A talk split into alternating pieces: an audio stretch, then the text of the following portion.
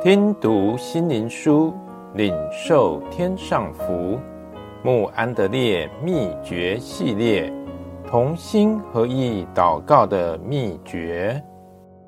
第十九日，祷告的能力。一人祈祷所发的力量是大有功效的。雅各书五章十六节，祷告大有功效，因为上帝有大能。且听祷告，这在教会历史上可得明证。若教会的祷告兴旺，就要看到上帝奇妙的作为彰显在人间。所谓义人的祷告大有功效，意味着在上帝面前称为义的人，上帝就给他披上公义的外袍，赐他生命的活泉，如同经上所说，这新人是照着上帝的形象造的，有真理的仁义和圣洁。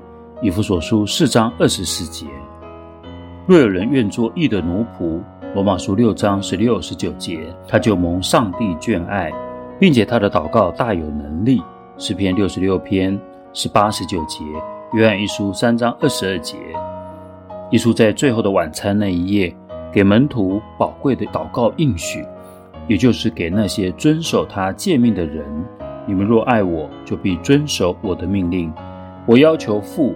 父就另外赐给你们一位保惠师，叫他永远与你们同在。约翰福音十四章十五十六节。凡你们所愿意的，祈求就给你们成就。你们若遵守我的命令，就常在我的爱里。约翰福音十五章七节十节。一人的祷告大有功效。这节经文要在什么状况下才发生效用？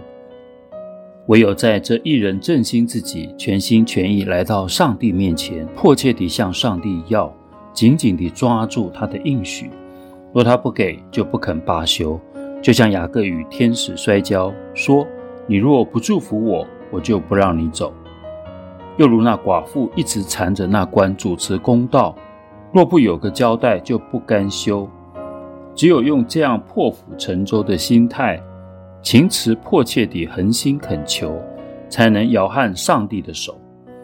上帝即应许，若有两三人同心合意地祈求，他们的祷告必蒙应允。若有许多的义人，比如说几百人或几千人，同心合意地向上帝求他的应许蒙实现，那力量将会是何等大！弟兄姐妹们，一定要加入小组祷告会。或教会祷告会，你会看到上帝奇妙的作为。按着上帝的时刻表，他必要成就你所祈求的。